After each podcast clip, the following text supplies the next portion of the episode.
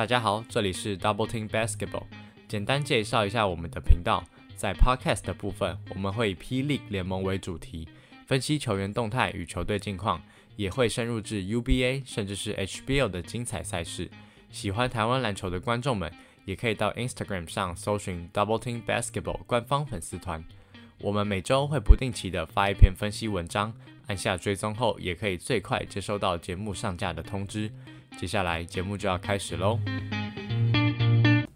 大家好，我们是 Double Team Basketball，我是主持人杰瑞，我是主持人小白。想跟各位听众朋友说，好久不见，真的已经应该有一个月了，对吧？这一个月跟大家就是比较少见面嘛。不过接下来的季末到季后赛的这段期间，我们会应该会出蛮多集的。对，因为其实最近也比较多所谓的消化比赛，但是五月份因为季后赛也快来了，所以我们会把呃专注度全部放在季后赛身上。那我相信大家应该也蛮期待今年季后赛的吧？嗯，因为其实四支球队晋级的四支球队已经正式确定了啦。其实蛮早就确定了。嗯，分别是新竹工程师、宝岛梦想家、新北国王和富邦勇士。对我觉得最诡谲的是，你看现在到季末了，但是这四支球队的胜场差其实都不到，应该都不不超过两场吧？嗯，前三名都只各最多就是零点五而已，然后第四名的国王他们也只差到一点五场而已。对，所以要说谁是季末的第一名和谁是最后一名，其实呃就是进季后赛的第四名，其实大家现在都不确定啊。对啊，就是整个战局，我觉得真的是要打到最后一周，你才会知道到底谁会抢下龙头。对，那以目前的战绩来看，第一名是新竹工程师，然后第二名是台新梦想家，第三名是富邦勇士，然后第四名是原本的龙头新北国王。新北国王最近突了一个五连败啊，其中最大的因素还是跟汤马斯受伤有关啦。我们今天这集算是季后赛前瞻嘛，对，就是在跟大家讲一下说这几支球队目前的近况啊，在季后赛前备战的状况怎么样。我们要先从第一名还是从最后一名开始讲？我觉得就从第一名吧，因为第一名也是目前状况最火烫的球队。好，那就是现在的新竹工程师。我来开个头好了。新竹工程师在呃前面一段时间的时候，我相信大家应该都蛮惊讶的，就是他们拿下了一波队史的七连胜的战绩。这一波七连胜的战绩，其实对于一支去年是垫底的球队来讲，其实还蛮。就是还蛮让人觉得，哎，工程师今年怎么会变这样子？我觉得这一次工程师能拿下七连胜的战绩，最主要的球员应该就两个，朱允豪跟郭少杰。小白你觉得呢？我觉得必须先肯定林冠伦在球员的调试，或者是说在打法上，他整个为球队，我觉得起了一个很好的化学效应。有些人可能会觉得，哇，怎么会朱允豪，或者是说郭少杰，甚至高国豪，怎么一夕之间就打了变，打的超级好？但我觉得这个地方真的是必须要给林冠伦最大的掌声啊！就是他把整支球队这个体系打法，我觉得调整到一个很好的一个位置，所以才会变成说很多球员同时爆发，不是他们突然开窍，就是他们找到他们自己适合的定位，该怎么去跟辛巴去做配合。必须来讲啊，教练团必须记上很多奖项。嗯，其实新竹工程师在今年赛季初的时候。年前甚至在年后的一段时间，其实他们一直都处于在调整的状况。那时候，甚至他们自己的球迷还在那边大喊说：“换掉林冠伦，换掉林冠伦。”对啊，然后现在应该大家都爱死林冠伦了。进入公司有这个战绩，其实我们自己也算是蛮意外的。嗯，对，就是你没有想到他会一夕之间突然冲这么快。就我觉得这前后完全就是两支不一样的球队。对，真的就是原本是非常仰赖洋将，就是辛巴和法师，可是现在变成是说，嗯，辛巴法师可能还是算是前面的选项，可是他们不会每一球都只找他们。我觉得本土球员的自信心完全打出来了。像高国豪，你可以看他其实在年后整个打法上或者是出手上都变得更加果决。最令我惊讶的啦。其实不是朱宇豪，因为我觉得朱宇豪其实在开季可能有一两场比赛就有偶有加注的的情况，反倒是郭少杰啊，整个打球上我觉得是令我最惊讶的。他应该是四月初才接下林一辉呃先发的位置，我记得有一场他打副帮嘛，应该是四月三号那一场，因为那场我刚好在现场，我吓到他整个打的超果决，感觉就是要把前东家给杀死一样，你知道吗？棒打老东家。对，就是怎么切，然后三分球都有，这是我未曾看过的，甚至在台英的时候，我都没有看过他这么勇。对，其实郭少杰这这七连胜中间，他的命中率相当的扯，他的三分球跟两分球平均都有在五成以上。就是基本上出手在一半的几率都会进啊。这边我想特别提一下朱云豪，就像小白刚刚讲的，可能在季初的时候是偶有佳作的状况。七连胜的这中间，我觉得朱云豪最大的进步是他在进攻上面，他更敢去做一些不一样的动作。你可以看到他在季初的时候，可能就是在上场的时候觉得，诶，好像就是菜鸟，就是很菜的感觉，整个菜味就是没办法掩盖，就是可能在进攻端上面，你就觉得，诶，好像都不敢。不敢走位，防守端上面好像有点不太怕怕的那种感觉。但是七连胜的中间，不管是他的出手的果决度，或者是他在防守上面的拼劲，其实你都会感觉出来说，他好像已经开始渐渐适应这个联盟了。林冠仁教练在这七连胜的中间，其实也把朱云豪的上场时间拉得很高。甚至平均大概有三十五分钟以上的上场时间，也让他的信心打出来了。嗯，我觉得这就是像刚刚杰瑞就讲，这是整个球队目前都是在处在一个自信心爆棚的一个状态。我想要讲一个点是，新竹工程师他的进攻节奏其实都是还蛮快，而且还蛮顺的。我相信有在关注新竹工程师的球迷，应该都感受得出来，就是他们在进攻的时候，或者是防守的时候，整个球赛是充满激情的状况。有一个隐忧啦，我自己我自己会觉得说，诶，这时候林一辉他的回来会不会对球队的节奏造成影响呢？因为毕竟林一辉他还算是他算是一个比较适合在阵地战做单打的一个老将型的球员。那这方面小白你怎么看？我倒觉得还好诶，因为其实他们现在先发来讲，假设杨将是白小杨将，就是法师的话，那就是。郭少杰还有朱远会打到三四号位嘛？其实林一辉好像是从扭蛋事件之后，他就有点回不了先发了。对。可是我觉得没有到不好，你知道吗？就是他其实在板凳端也可以注入得分的一些能量，这是过去工程师可能在比赛中看不太到的。第四节吧，就是如果今天在第四节前半段，呃，林一辉可以注入很多得分的能量，当球队只剩下单阳将可以使用的时候，林一辉可以跳出来得分。只要他不要跟先发有太多的冲突，我倒觉得还好。之前工程师比赛，我觉得都有点在刻意在等辛巴，还有等林一辉回来。可是现在好像如果把它错开，我倒觉得还好。所以你觉得他在替补上面做，你觉得会比他在先发的时候还好吗？这跟现在工程师该打一大四角是蛮有蛮明显的观点，他们想要把速度再推快一点。甚至这可能是他去年有一个成功模式之一啊。那当然不是说每球都推快，有时候就是要等辛巴。但是有时候你可能打一个 early offense 的好处是，辛巴不用一直跑来跑去，那可能这对辛巴的体力调节，再加上辛巴其实也有减重嘛，所以其实这都是对他是有帮助的。对，其实，在七连胜的时候，那时候辛巴的体力感觉是变好了。对，就是打那个国王场五十分三十二篮板，对他几乎真的扯。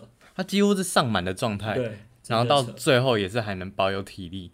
还有另外一个隐忧啦，就像我们刚刚一直提到的，如果工程师想要打 early offense、early offense 的话，最近的法师他其实状况我觉得不是到太好。虽然他的得分还是维持在蛮高峰的状态，可是他的命中率是真的蛮惨的。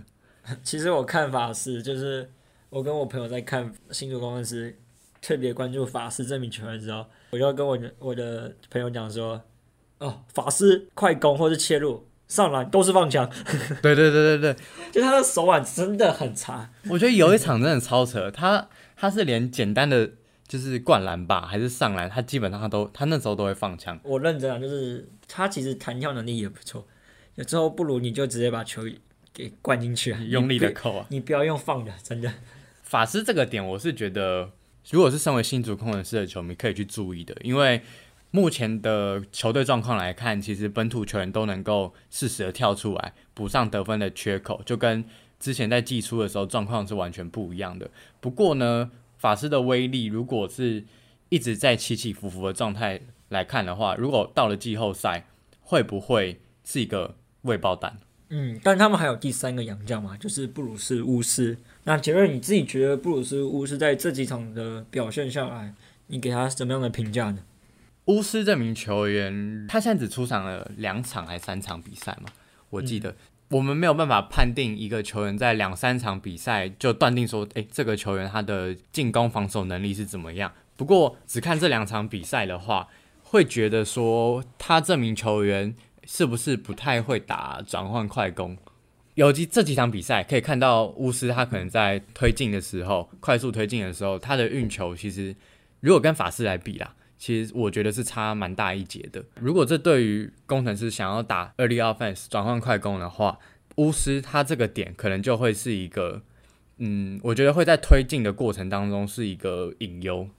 应该讲说，其实这两个人打的位置也不太一样了，一个是打四号位，一个是打二三号位这种摇摆人。巫师最大的贡献还是在他的外围三分，当然他可能现在命中率。可能因为比赛场次，可能还没办法把看得出来很明，他到底命中率多少。可是你从他的投篮感觉、投篮出手，或者是说投篮的选择，都是很好的。是一个会比法师稳定的一个三分球点，但是可能在爆量得分上，可能就会比较少一点点了。在洋将方面，其实新主工程师可能应该就是会以辛巴为首，那其他两名洋将就是轮流上场看状况这样子。新竹工程师的球迷，其实我觉得今年是可以蛮期待他们季后赛的表现的。那杰瑞，我想问你一个问题啊，就是在别的节目有一个蛮有名的球评主播，他直接断言说，新竹工程师保底最少最少一定是总冠军战，他要么就是拿冠军，要么就是亚军。你怎么看这个大胆的断言？嗯，太大胆了。你觉得太？你觉得太大胆？我觉得太大胆了。当然啦。近况来讲，工程师会是蛮火烫的，没有错。不过，我们其实节目在前面的时候就提到，其实这四支球队的胜场差本来就不大，代表说新竹工程师现在火烫就一定会进总冠军赛吗？我是觉得不一定啊。你自己看好他拿冠军吗？因为他现在还是一个龙头身份嘛。其实我觉得还好诶。我就有点不想得罪工程师球迷啊。完了，我觉得啊，就像我们讲的，就是在季初工程师遇到的问题，就是本土的球员没办法跳出来嘛，都是在依靠洋将。虽然说现在是完全不一样的状况，但谁能保证在季后赛强度的时候又不会回去一样的状况呢？季后赛会是另外一个强度，而例行赛是这个强度。这个强度你要直接摆到季后赛来讲，我觉得。嗯，有点有点太大胆了。完了，你以前都说我是工程师黑啊，就现在你好像也变成工程师黑了，怎么办？没有啊，我是工程师，其实是很棒的球队的啦。换个角度想嘛，其实不管怎样的结果，其实工程师已经比去年进步了。对，而且不是说没有夺冠机会，但是我认为这支球队上还是蛮年轻的啦，搞不好给他一点时间着重，也不是说不好。对，所以所以就看季后赛他们怎么表现。好，那这样好，了我们是讲到第二名的梦想家好了。那杰瑞难道觉得是梦想家比较有机会夺冠吗？哎，我我那时候是不是说，哎，我那时候说谁会上龙头啊？你那时候是蛮看好梦想家的。对，我那时候好像蛮看好工程师会下去。我但我记得我钢铁人那一集，对对对对，我说我蛮看好梦想家的，果然没有不负我的期待，冲到了联盟龙头了。嗯，梦想家最近真的是打的很好啊。其实他们的比赛其实是跟其他五支球队最不一样的。为什么这样讲？你如果去认真看他们的比赛内容，他们其实先发都只摆单阳将而已，嗯，而且是几乎目前每一场都是这样子。然后把一个洋将摆到替补，这两个人合在一场的时间其实是很少的，这是还蛮特别的。那我不确定说他们到季后赛还会不会这样搞，至少我认为啊，他们今天不管是用单阳将好了。或者说他们今天用全本土算，还是用双氧将，其实战力都真的不会到差太多。好像蛮久之前的集数有提过，就是梦想家这支球队主要是靠本土球员，洋将我觉得对他们这支球队来讲就是一个辅助的概念。本土球员发挥的好，对于整场比赛能不能拿下胜利，我觉得才是一个比较大的关键。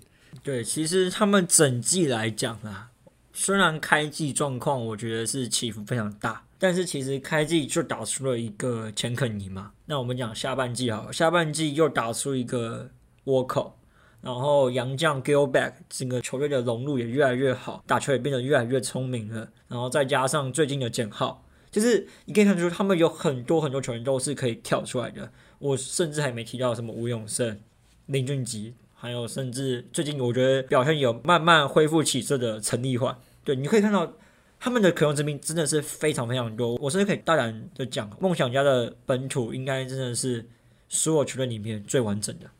就他们在球风上面跟他们球员的搭配上面，其实我觉得化学效应是最好的。像小白刚刚讲的，很难看到有一支球队是本土可以一直轮流轮流跳出来的状况，而且是不依靠洋将的状况。洋将对这支球队来讲的作用，其实就是更加分。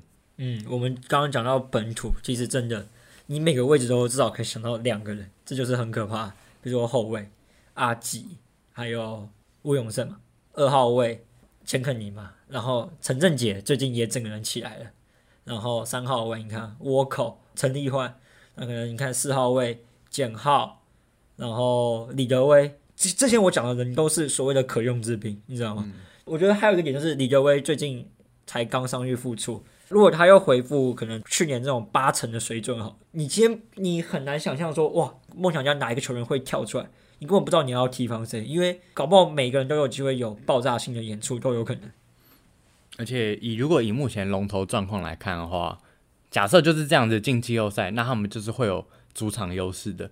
我们之前有在粉钻上面有发过主场优势的分析，那其实最有主场优势的就是台新梦想家的魔鬼主场，对他那个整个胜率其实接近八成啊，真的是很可怕，真的超级可怕的。对他反而是比较不会打客场。我记得我在写这篇的时候，我就想说梦想家那个时候还在第四名，我记得哎就是。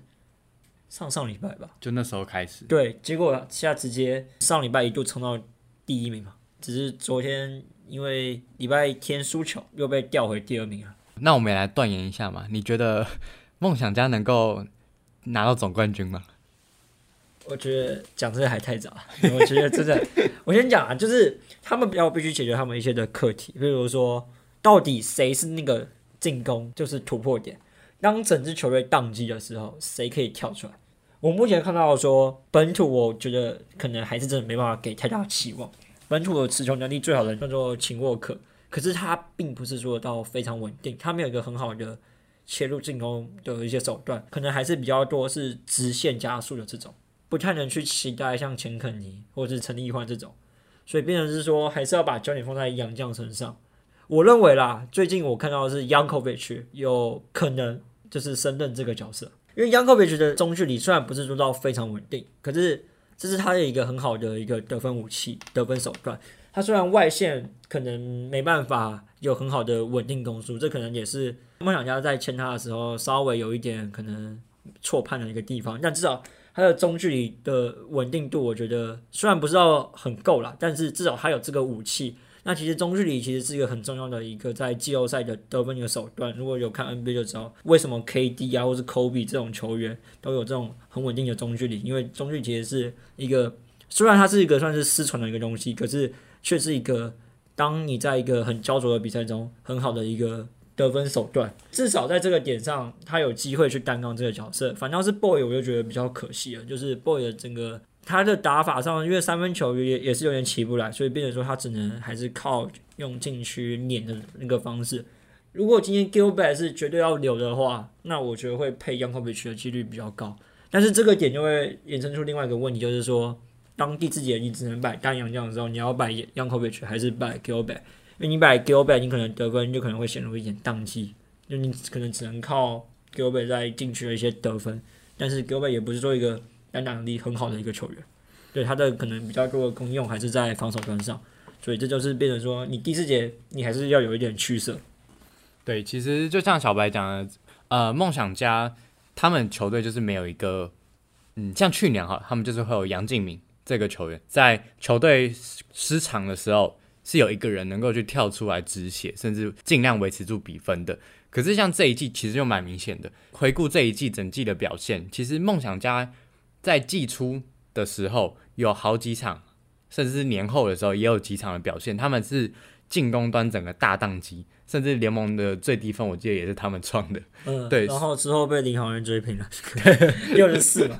对，所以这也代表说，这支球队它好的时候可以很好，但它不好的时候呢，有谁能够跳出来？那小白提的答案是，就是 Yankovic 是呃梦想家的解答。之后在季后赛的时候，Yankovic 能不能一样维持这个表现？大家可以去想想看。因为我觉得得分干旱，他其实在季末这个问题真的是我觉得有改善还蛮多的。当然，这可能也跟很多本土球员跳出来也是有一点关联性的。要说隐忧嘛，我觉得目前梦想家还有个隐忧，就是可能大家对于梦想家最为人知晓就是，或者说他最引以为傲就是他们的防守。可其实你认真去看他们的防守，的确他们在整个团队的防守体系是建构的很好。但你认真去看的话，防守端其实有蛮多人可以被打点的，像是林俊杰、嗯，简浩，所以这也是我最近有些比赛可以看到说，呃，梦想家在防守上并没有像过去这么好。这个反而是一个比较要去担心的一个点。他们可以很铜墙铁壁，可是当对手要找你的点来打的时候，也是很容易的。尤其是当季末确定排名的时候，每一支球队都会去锁定对战的组合，然后就会把一定会把对战组合可以打可以拿出来打的点痛打一顿，对吧？因为像你林俊杰和简浩最近状况都还不错，可是。当这两个都同时上场，对不对？你不只要顾阿吉被打点，你可能也要顾一下简浩。对啊，因为去年林俊杰被打点的，被打点的机会就还蛮多的。那时候打领航员的时候，直接被我记得那时候施晋尧吧，就一直想要打林俊杰这个点，那也是付出蛮惨痛的代价。对，就是他们虽然防守端真的有很多很好的防守者，像沃口、钱肯尼，还有陈立焕，可是其实都还是有一些。其他人还是有一些问题性存在啊！你要想，如果今天他们摆的阵容是林俊杰，然后陈振杰、简浩，哇，那其他两个会蛮痛苦的。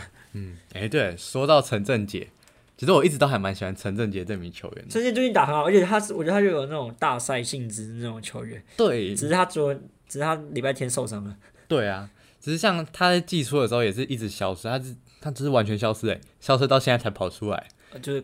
好像是签了一个二二加一合约，签了合约就跑出来，又太现实了吧？但好像他去年季后赛就打不错了，所以其实还是可以期待一下。对啊，嗯，就他跟杨胜燕，我觉得是有点一攻一守，所以你看梦想家人真的是很多。哎，我们这样会不会变完全的工程师黑啊？我们把，我也不是说很看好梦想家，因为我觉得工程师，我完全没有想否定说工程师现在在这种龙头，感觉是。你懂吗？就是我觉得是货真价实的。嗯，那梦想家的好表现，我觉得现在也是你不用去质疑的。嗯，那这两队，我认为啊，虽然都站上了一二名，但是他们都有在季后赛必须去面对的一个课题。嗯，对。老实讲了，我倒蛮想看这两队直接 PK 的，又有话题，然后又是死对头。对，哇，这个我一定买票进场啊，绝对买票支持。去中部我也愿意。两边都去，我们两边都去啊，不得罪任何一边。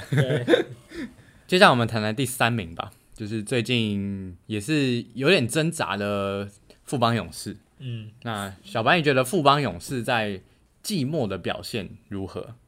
以近况来讲，我觉得他们有点在处于一个练兵的一个模式啊。那我觉得我想先提的是杨将上，他们在四月迎来了 Perry Jones，但是 Perry Jones 目前只上场三场比赛。有一场还是单阳将，就是只有他自己一个人上场。那这三场前两场都是输球，要是对对到工程师，最近一场是打领航员，他有上场。可是我必须老讲，我觉得潘中的上场时间有点太少了。不论是上场的比赛数量，或者是说时间，徐总应该要都要再喂给他多一点。因为我们都知道，辛特利和塞瑟夫都是两个很好的洋将，两个在搭配上绝对没有问题。那如果今天有一个受伤怎么办？对不对？你还要去买一个保险啊！我知道你有一个 Perry Jones，可是你要怎么去用它，或者说你要让他怎么去更融入这支团队？我认为目前来看，我觉得是有点不太足够的。Perry Jones 到现在上场次数少，我们也没办法判断说他的能力到底是不是就这样，还是因为他只是还没适应这个球风。这对一支卫冕军来讲，他们如果想要在季后赛有一番作为的话，那我觉得就像小白讲，保险这东西是很重要的，因为你的目标一定是放在最后的总冠军。这些东西我觉得都是身为一个冠军队应该要去准备的事情。其实 Perros 你可以从他比赛可以看出来，他并不吃球权，然后他在防守上协防意识其实也还不错。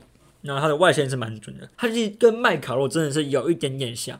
可是他是那种外线比较准的麦卡洛，但是可能持球能力比较差一点。那我比较想看的是说，到底他的持球能力是有还是没有？就如果他有这个持球能力的话，其实他是一个很棒很棒的一个活棋，就你可以把它想象成进化版的麦卡洛。可是目前来看，他比较多还是在一个三分线上的出手，但是他的三分命中率其实是很高的，我记得是好像有五成还是甚至超过五成吧。对，所以这点不是他不是说不能用啊，你懂吗？就是那为什么不让他多试一点点呢？反正你你现在就是在一个练兵模模式的情况下，那你为什么不多用 Perry Jones 一点呢？那接下来富邦勇士他也只剩四场比赛而已，练兵的话，那真的要是试试看各种不同的组合，尤其是杨将，杨将在季后赛主导的战局又更明显，尤其对富邦勇士来讲的话，杨将的吃重一定有占蛮大的比例。这几场比赛确实可以试试看，说能不能多把 Perry Jones 放上来。好像有一场就是只有塞瑟夫单阳将上而已，就辛特利和 Perry Jones 都没上。其实我就不太懂原因是什么了，对啊，就有点不太看不出来他们。但是其实他们在最近一场打呃领航员的比赛，其实有点慢慢把这个先发给摆回来了啦。嗯，但我认为啊，目前来看，他们试了很多一些小将，譬如说像赖廷恩、钱伟如，或者是周桂宇，甚至曾祥军好了。这些人都只算是偶有佳作，就是有一场可以看到哦，可以打得还不错。可是我比较没有办法看到有一个是可以很稳定，说在板凳一上来就可以有很稳定输出的球员，我目前是看不出来的。就这这四个我都没办法有很大的把握。我会怕说这样子的话，富邦是不是还是要再靠老将去做支撑？杰瑞你自己觉得呢？嗯，我觉得他们的第二三阵容啊，摆到今年来看。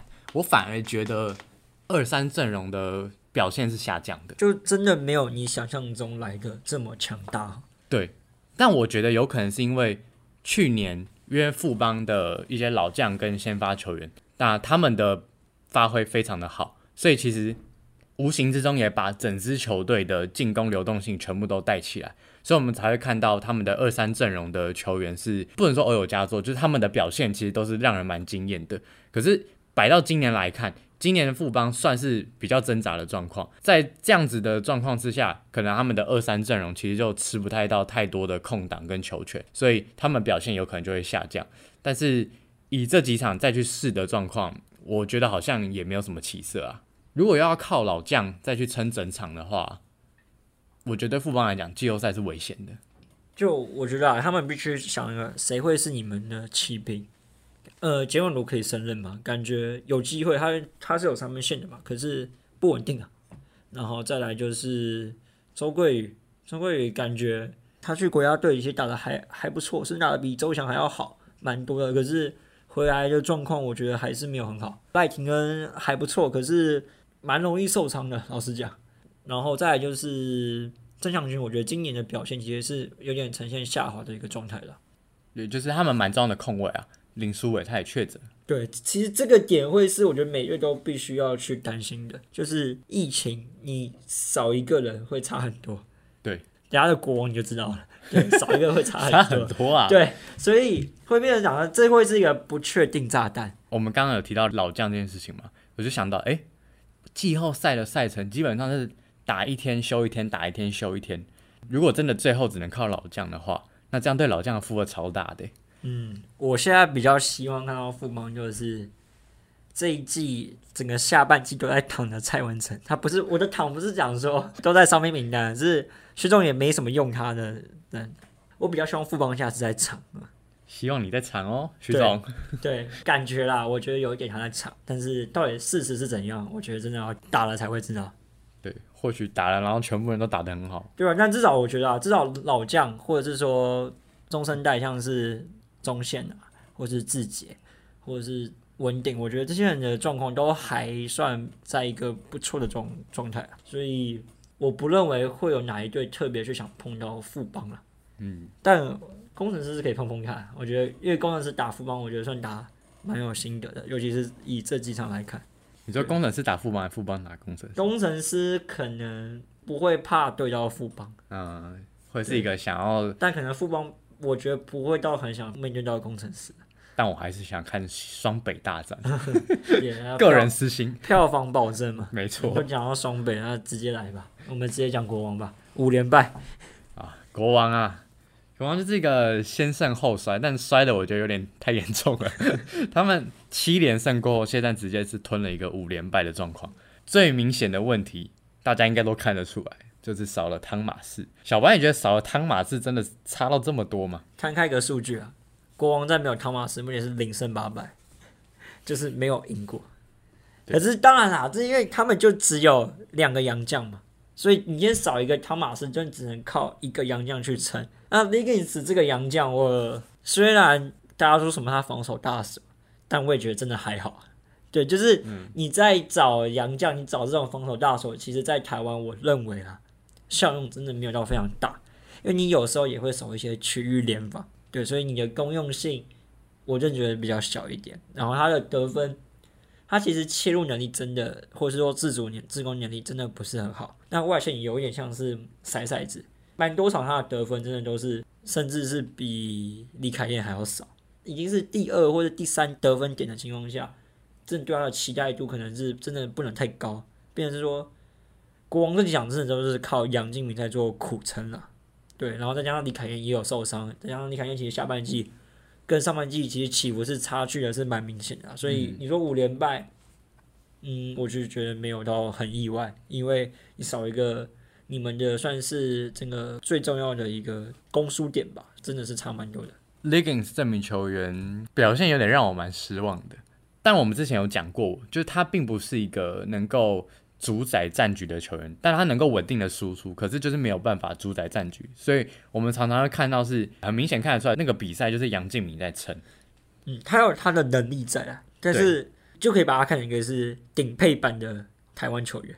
对对对对，如果以杨将角度看，你会觉得啊，好像就是差一点，差一点。就是还好。对，国王少了汤马士，其实真的差蛮多的。你想，汤马士一个人是可以拿十七分、十八篮板的人，所以少掉绝对是差很多。除了少了汤马士之外，国王还没有其他的隐忧在呢。我觉得是像是最近因为少了汤马士，所以杨将的搭配上面会是 Liggins，然后加也不算洋将，就是加本土新台湾人戴维斯。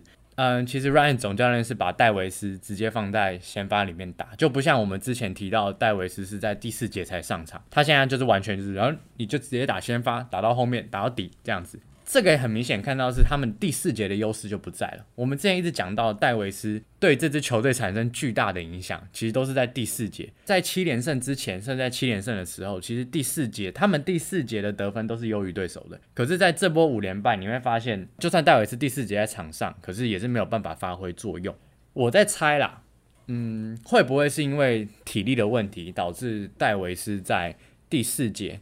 因为从第一节打到第四节，所以第四节就没有办法有这么大的效益了。嗯，我觉得是很正确的。真的，戴维斯的使用说明书真的是原本的那个那一套是最好的。那当然，我觉得现在 Ryan 教练也是很不愿意这样做，但是没办法，因为受伤嘛，再加上他们的新洋将穆伦斯。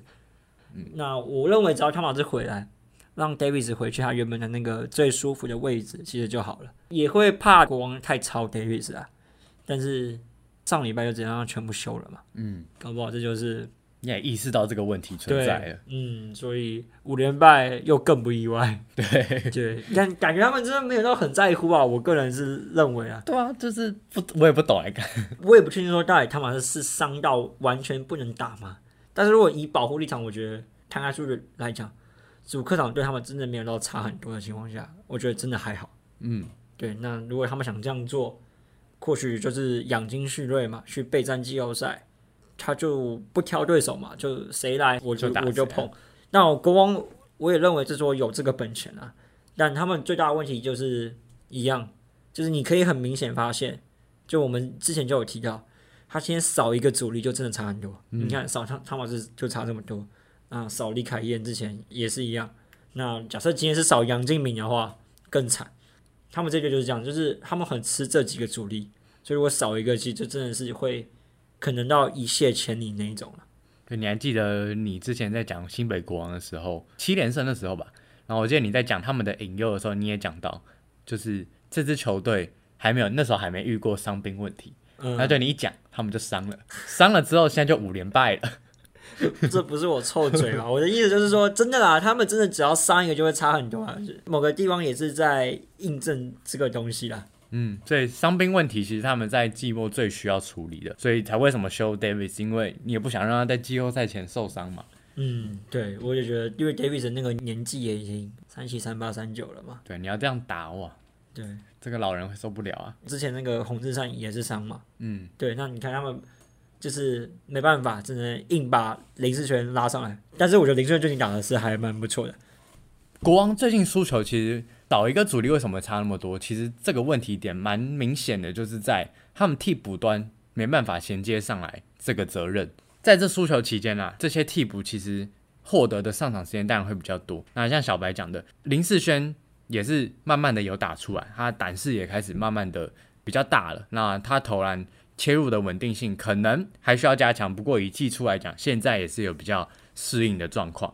但是如果摊开数据来看的话，其实像简佑哲或者是洪凯杰、陈俊南、林峰、欧骂这几名替补球员，其实他们是完全没有办法说，在主力不在的状况之下，他们没有办法再去吃更多时间的，他们的效率值整个会变得非常非常低。嗯，可能在季后赛的时候吧，我会觉得说，哦，如果今天新北国王全员都到齐了，主力能够把这些替补的进攻端拉上来，只是呢，如果今天我修一个人，我修一个主力，那今天替补端是不是就会出现一个很大的断层？那就会导致他们在季后赛的状况可能就会更不好。对，尤其是简佑哲，其实最近状况真的是比较差啦。这跟他的上半季真的是差蛮多。其实他近三场的三分球命中率更是只有十一投，只有一中吧。对，就是整个命中率，这跟他的赛季初期，我觉得是差蛮多的。洪凯杰，我反而觉得是最近有慢慢变好一点点，可是就是也是跟上半季有一段落差。那我觉得陈俊南和欧曼或者是林峰，我觉得就还好，尤其是陈俊南和欧曼本来就没什么上场时间，所以我觉得还好，只是可能没有打出来，或是没有练出来，会是比较可惜的。但至少我觉得有一个收获就是林世轩可以用，嗯但是他就是当一个保险啦，因为你其实如果季后赛你有洪志善和李凯贤，其实就很够了。那我觉得就是看简佑哲或是 KJ 洪凯杰可不可以重回原本的身手，然后张文平吧，张文平看可不可以起来。对，蛮认同小白讲的。然后这边我再补充一个点好了，可能新北国王的球迷会比较好奇说，现在的杨将状况到底是怎么样？所以简短的介绍一下穆伦斯，他就是有 NBA 的经历嘛，首轮的选秀，其实他在 NBA 有拿过三十分、十四篮板的呃场次。那也是一个从 highlight 来看，他其实的外线其实是真的蛮准的。这几年是待在日本的 B 联盟，所以以新北国王的状况来讲，这名洋将他是有待过亚洲联盟的，至少不用这么担心说他可能不适应亚洲的球风。不过要适应整个团队，或许才是他最大的问题所在。Ryan 总教练那时候在记者会的时候有说他是一名团队型的球员，不过我们到现在也不能确认，因为他甚至搞不好还没练球，我们也不知道。对，不过呃，至少啦，就是新北国王的球迷可以不用担心说他可能就是打法还是不是不是那种亚洲型的，所以这个大家可以不用担心。总结一下新北国王他们的缺点跟他们要注意的地方，就是现在球队很明显就是杨敬敏的球队，什么得分基本上都是爆量都是他在得的，其他人我觉得能否衔接上来。就是尤其是第二阵容，他们能不能衔接上来，会是一个蛮大的关键。还有杨将的部分，到底什么时候才能回归？伤兵的问题什么时候才能解决？这是他们应该要去注意的。假设国王是健康的，他应该是这四队，我认为啊最强的一队。但是健康因素就是摆在那一边，我们或许可以归因到哪一队最能保持健康，哪个最有可能拿到冠军，甚至强弱已经不是一个很大的一个重点了，因为其实这四队。其实你看这整个战绩就知道，真的没差很多。你如果你看对战数据，也都没有双方一面倒的一个状况。或许啊，真的谁比较健康，就是拿到最后冠军的那一支球队。你现在 P League 是不是这种 COVID nineteen 人比较少啊？没有，没有到想象中那么多。嗯，如果我跟职棒比的话啦，职棒都是魏全龙嘛，就是有超过十六个，嗯但是其他队也还好，T1 也有，可是也不多。但是因为现在疫情还没到有正正式高峰，搞不好之后也会延赛啊什么的。嗯，但是就要看相关的指引或者一些规则，比如说多少人确诊，这个比赛就要演。对啊，这就是一个很多不确定因素，跟去年会有点像，但是今年应该会打完了。一定要打完啦。我觉得不能，因为我就不能像 SBO 那样子啊，对 SBO 直接打一打季后赛都不打了。我打一打就没了、哇，我也我也是觉得还蛮扯的。我觉得那个真的蛮扯的啦。对，至少这今年应该要打完啦。对，我觉得球队应该要有明确的防疫规定，就是至少，嗯，好，那最惨的状况就是球迷可能不太能入场，但是，呃，一定要确保是球员他们是能够正常上场的状况，就是不要被 COVID-19 所受影响。对，然后我觉得也不要特别，就可能假设啦，就是可能有一两位可能某一队的主力球员确诊，你你就直接就说哦，那我们这场比赛延延赛，应该就是有明确规范，到底多少名球员确诊，或者说多少名在隔离的情况下，好，那我们这场比赛就是延赛。如果还是凑凑得齐，可能十个人还是要继续打。就是这个明确的规范，我觉得还是要讲清楚、说明白了。对吧？希望联盟不要让我们失望啊！对，那我们今天节目就到这边告一段落了。先讲一下我们下一集会讲什么了。我们下一集会讲年度奖项的预测，就是像 MVP 啊，或者是最佳防守球员啊、最佳进步奖这种。对，我们会甚至年度第一队，我们会做一个我们自己的预测。那可能就是我们两个主持人会有自己的一个名单，然后观众也可以看看自己的名单会不会跟我们是一样的。对，那你们也可以期待一下，应该蛮精彩的。对，应该马上就会出了啦。对，好，那今天就先到这边，大家拜拜拜拜。